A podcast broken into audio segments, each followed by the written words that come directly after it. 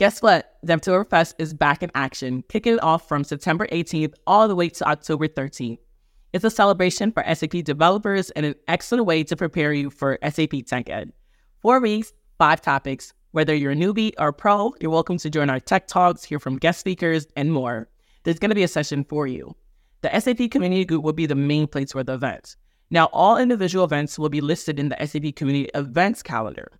This Devtoberfest will be filled with educational content, enablement sessions, opportunity to get hands-on with new and evolving developer tools, and also a fantastic way to prepare you for tech ed. Now, come be a part of this month-long journey of fun, knowledge and fun. To learn how you can register for the contest and get an overview of the events, just click the link in the description below.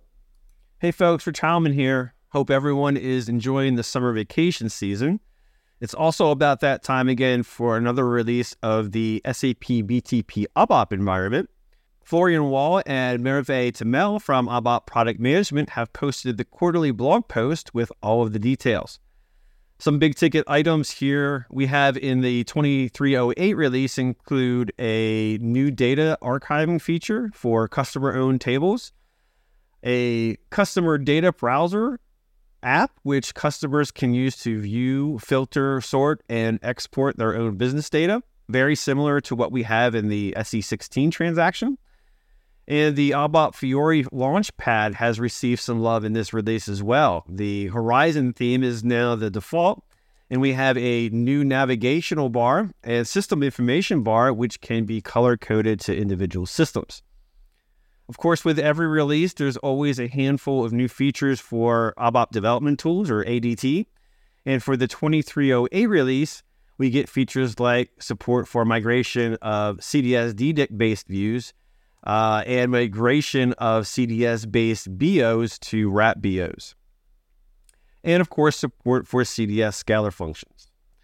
RAP gets some new features around custom payloads and derived business events as well as payload verification for RAP events, and much, much more. There are also many new features around administration, CI CD, integration and security, and reuse services as well. For more information on all of these topics, please check out the blog post today. Hello, developers. If you're working with web apps development, I have a couple of fascinating news items for you. Number one, there is a new app for comparing different SAP UI5 versions. If you wonder why we need an app, it's because going through the changelog for new features, fixes, and deprecated APIs is not only difficult but also confusing. So, there is now an intuitive way to compare the versions with an app. It makes the maintenance upgrades easy. Check out the blog post from Mariam for more details. Number two, the sap.ui.mdc, the Smart Controls library, has gone public into the OpenUI 5. Yes, you heard it right. The MDC stands for Metadata Driven Controls. This library has special set of smart controls. These controls interpret the metadata from the underlying service irrespective of its data protocol like OData v2 or v4. These are very powerful and saves significant app development time. Benedict has explained about the library in this blog post. Do give it a shot and develop metadata driven applications. Let us know what you think about these new updates in the comments below.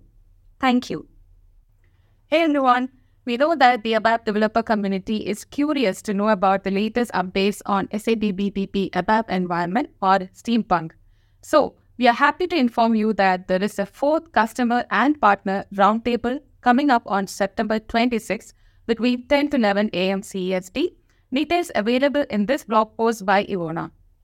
All interested candidates can join and exchange ideas and feedback with the Steampunk team, Frank Jentsch and Iwona Hahn.